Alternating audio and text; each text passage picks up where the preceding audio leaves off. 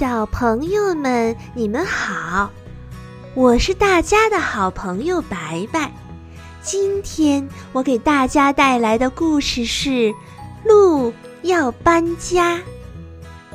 这个巨大的箱子里之前装着邻居的新冰箱，鹿把箱子从人行道上捡了回来。之后，他溜进屋里，笑声在屋中回荡。箱子变成了热气球，鹿在热气球中和龙一起飞行。箱子可以做指挥塔，它在指挥塔中指挥着一架着火的飞机紧急降落。箱子变成了摩天大厦。他爬上摩天大楼，抚摸着云朵。箱子变作了棕榈树，棕榈树高耸出丛林，鹿栖息在它的顶端。他抓住双筒望远镜，看到了姐姐萨拉的芭蕾舞鞋。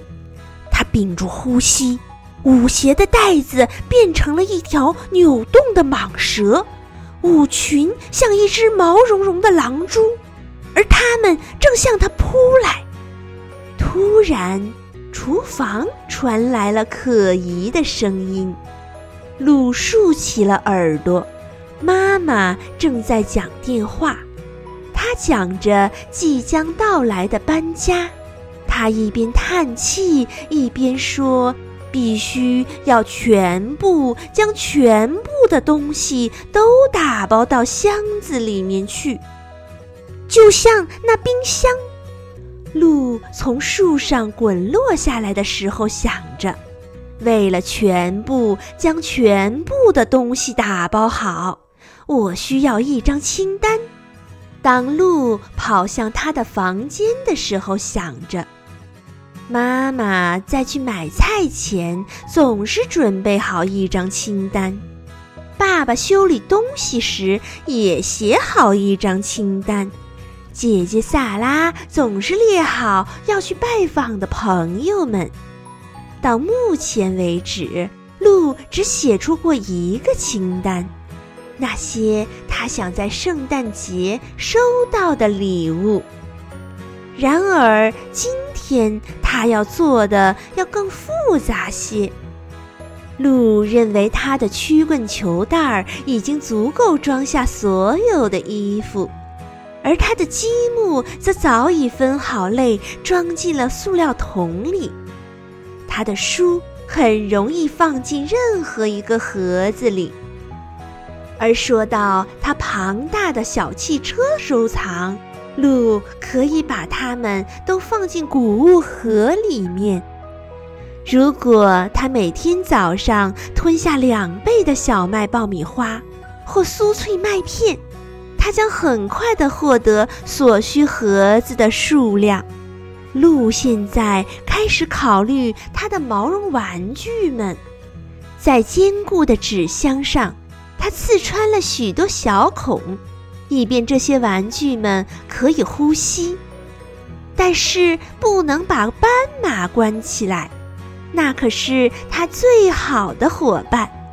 斑马非常怕黑，鹿将会为它做一辆玻璃车，供它进行头等舱旅行，棒极了！打包的清单已经完成了。然而，妈妈曾经明确地说，一定要全部打包好。还有鹿的猫喵喵，要如何运输它呢？放在一个装帽子的盒子里，肯定不行。喵喵已经有一个用于乘车的舒服的旅行袋。而关于他好动的姐姐萨拉，一个惊喜盒子是最适合他的。不过，他有可能会像一个小丑一样从盒子里跳出来吓人。鹿有了一个更好的主意，姐姐穿拖鞋时脚上有蝴蝶，就像音乐盒上的小人儿一样。音乐盒对他来说是最完美的。鹿的爸爸是地铁站的售票员，他喜欢看着人们在售票处前走来走去。鹿要找到一个箱子。让爸爸在里面继续对着人们微笑。一个盒子，就像复活节里收到的巧克力兔子那样的盒子。鹿的妈妈喜欢泡在泡泡浴中，它慢慢让自己的忧虑沉入水底，让轻松的心境浮出水面。为了他如此珍贵的妈妈。鹿要为他准备一个装满大大海洋球的盒子。现在就只剩下要打包房子了。有比冰箱还大的盒子吗？一个巨大的箱子，可以悄悄塞进他们的一切。它的气味，隐秘的藏身之处，和甜美悠扬的钟声。除非，妈妈，我们能将房子折叠吗？鹿问道。为什么呀？妈妈很惊讶。为了打包呀，否则我们就搬不走它了。妈妈的双手像包装用的蝴蝶结，温柔地将儿子抱进怀里。